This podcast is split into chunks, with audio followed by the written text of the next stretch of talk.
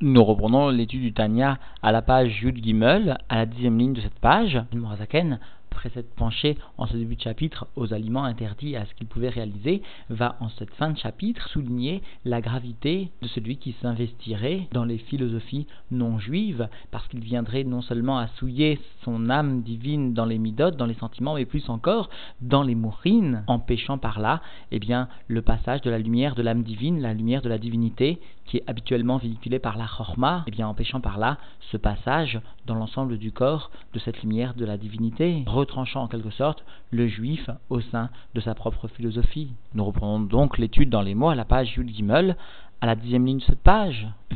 bedelim be'eter, et à propos des sujets qui sont, qui constituent des sujets vains inutiles, mais qui sont, quoi qu'il en soit, permis,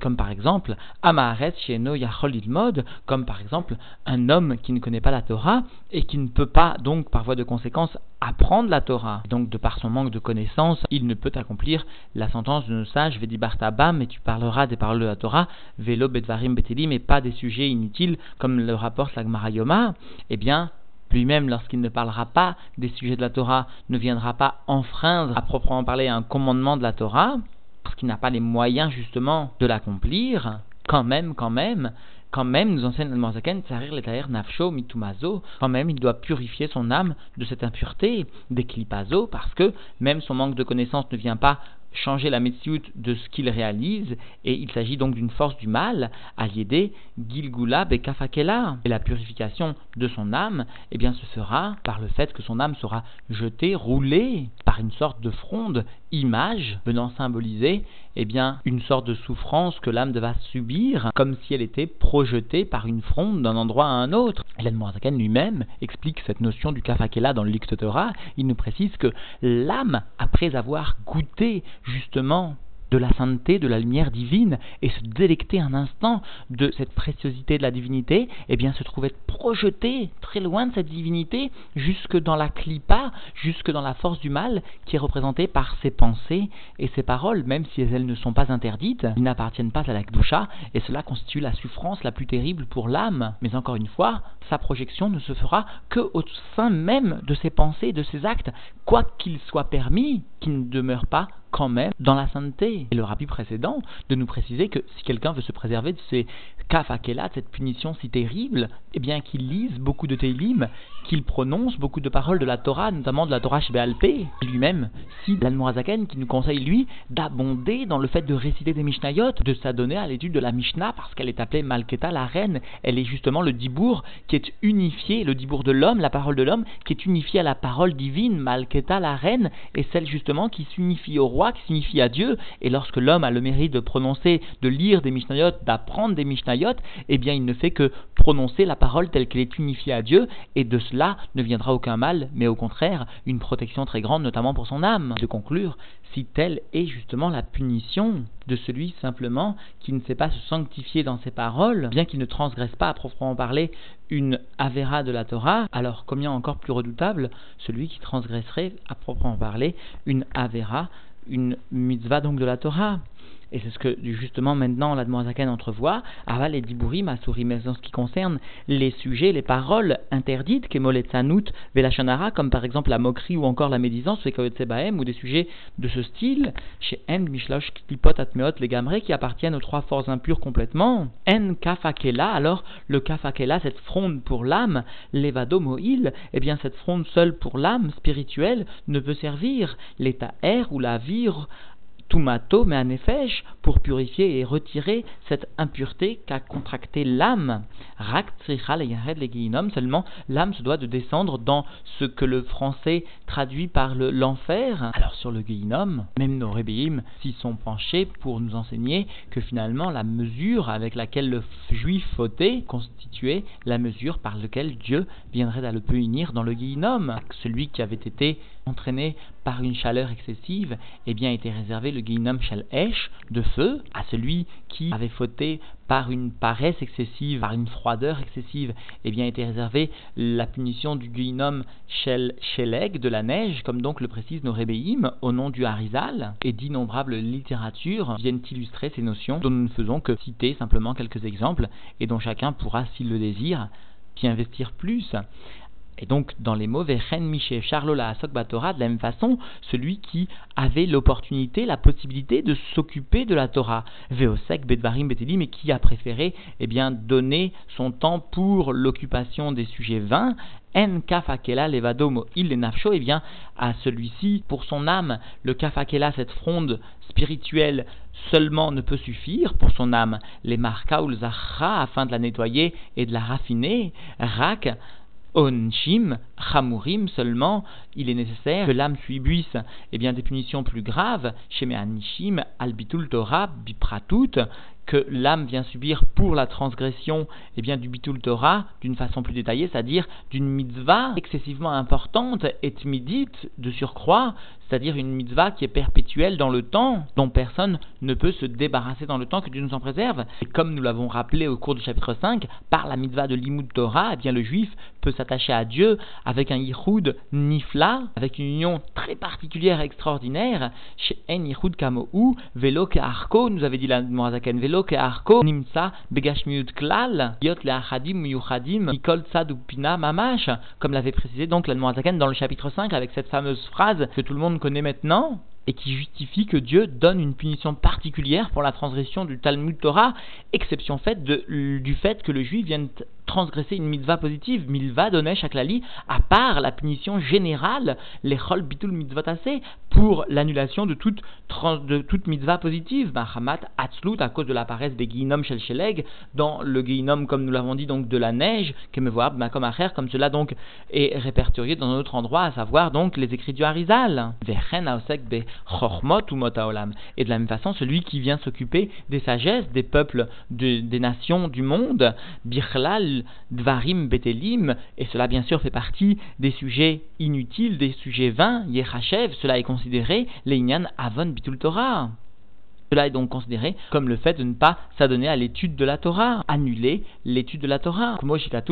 Talmud Torah, donc comme cela est rapporté dans la Lachot du Talmud Torah. et plus que cela encore, Yetira Tumata Shel Umot. Plus que cela encore, est grande, plus grande encore l'impureté des sagesses des peuples, Al Tumat Varim Betelim, par rapport à l'impureté des sujets vains, chez Enom Albish Metame parce que les paroles inutiles ne viennent pas autant sous-entendu apporter une touma, ils viennent pas s'habiller profondément dans l'intellect du juif, sous-entendu, parce que quelqu'un qui étudie va venir s'habiller, va venir habiller son intellect profondément dans cette philosophie goy. Par contre, quelqu'un qui viendrait simplement à transgresser la volonté divine en s'adonnant à des dvarim betelim, à des futilités, eh bien ne viendrait rak midot, ne viendrait investir seulement les midot, ses propres midot, et non pas seulement son, et non pas son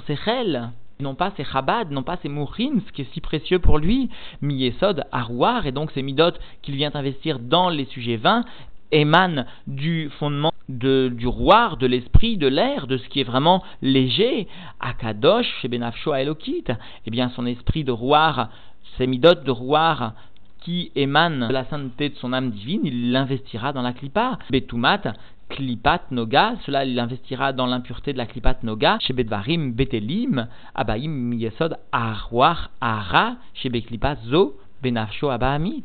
eh bien il viendra investir donc son âme divine, son roi de l'âme divine, dans les sujets vains qui émanent, elles, donc du Yesod Arwar, du fondement du, de l'air mauvais qui émane de la clipa de son âme animale, Kedel El, comme cela donc a été précité, notamment au cours du premier chapitre de, du Tanya, Velog Trinat Rabad, mais bien sûr il n'investira pas ses mourines, il n'investira pas dans les sujets vains, les Chabad, le Chorma Binadaat, chez Benafsho de son âme divine, mais à em divreshtut ou bourot,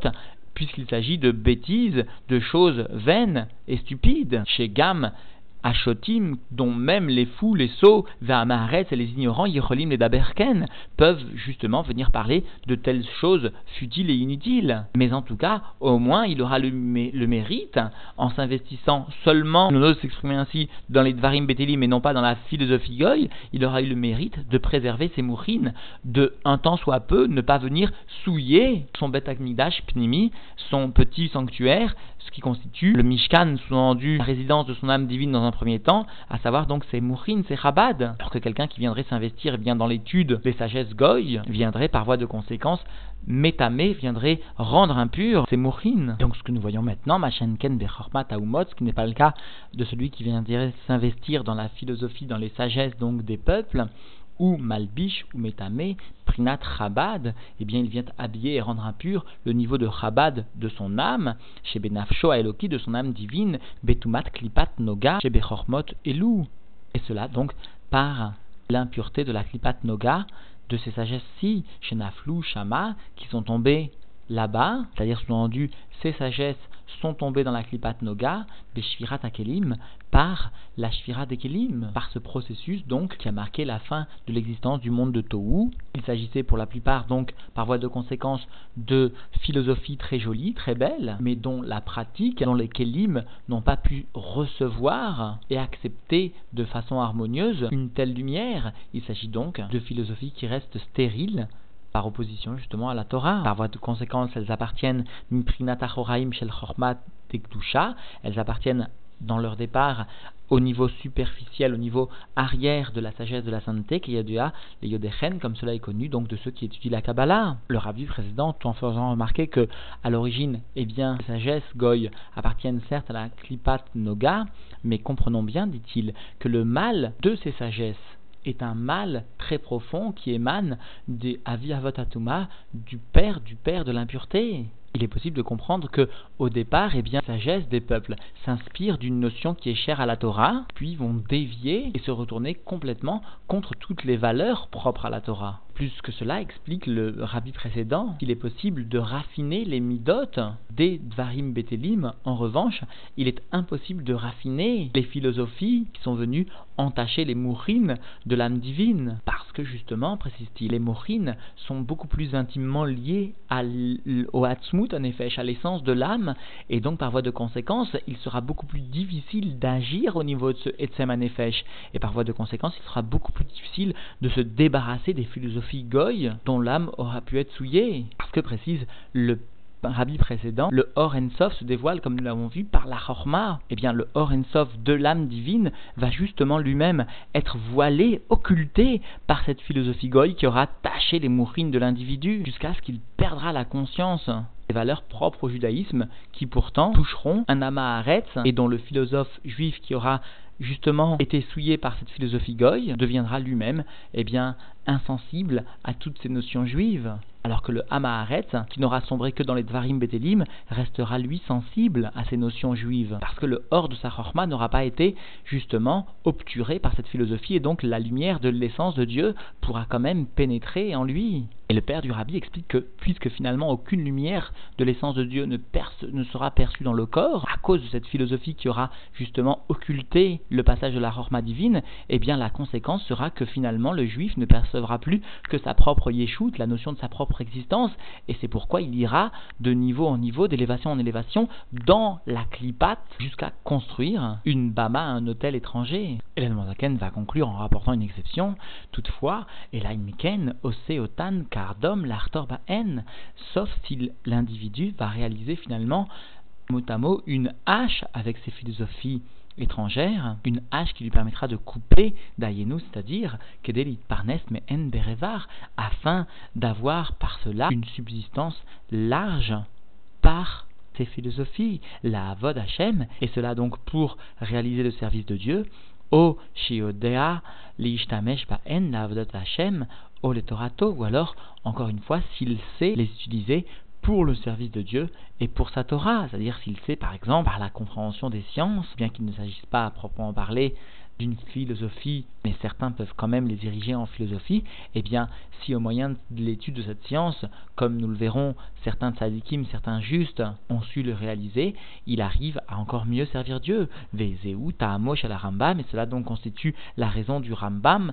Ramban, mais aussi non seulement du Rambam, mais du Ramban, Narmanide, Zal, que leurs souvenirs sont une bénédiction pour nous, Vesiatan et ceux qui les ont aidés, N, qui se sont occupés donc de ces sciences profanes, comme il était connu que le Rambam était un grand médecin, et le Ramban n'était pas un moins grand homme qui a constitué la lumière du peuple juif. Et donc en définitive, la Zaken est venue dans ce chiour expliquer finalement la gravité des utilisations des sujets permis sans qu'il y ait à proprement parler une transgression d'une faute, mais lorsque celle-ci, donc, lorsque ces sujets permis ne sont pas vraiment réalisés pour le service de Dieu, alors la nous a parlé du kafakela, qui consistait finalement à faire subir à l'âme le passage d'un endroit de sainteté à l'endroit où le juif justement s'est perdu entre guillemets. Et enfin, la a rapporté que les sujets qui étaient interdits, à proprement parler, qui appartenaient donc aux trois clipotatmeot, eh bien, obligeaient l'âme à subir finalement l'épreuve du Geinom, en plus, sous-entendu, de la faute particulière qui mérite aussi une punition particulière du fait de transgresser l'obligation d'étudier la Torah tout le temps, ce fameux Bitul Torah. Mais quoi qu'il en soit, à préciser l'Admorazaken, il faut faire une distinction entre celui qui trébuche dans les Dvarim Betelim, qui n'entraînera donc par là qu'une Touma, une impureté qui sera contractée au niveau des midotes de son âme divine, et celui qui trébuche dans un péché plus grave, dans une faute beaucoup plus grave, à savoir celle de s'investir, d'investir son sechel, ses mourines, dans les philosophies qui ne sont pas juives parce qu'alors la faute est plus grave, la touma beaucoup plus difficile à retirer, et la Zaken a conclu avec l'exception qui est rapportée par nos sages, dont nous pouvons suivre l'exemple de nos sages, tels que le Rambam, le Ramban, qui ont su finalement utiliser les philosophies non juives pour le service de Dieu, ou comme moyen de s'enrichir à proprement parler, tout en sachant quelle était la place de ces philosophies et en respectant finalement la place qui est à donner au service de Dieu.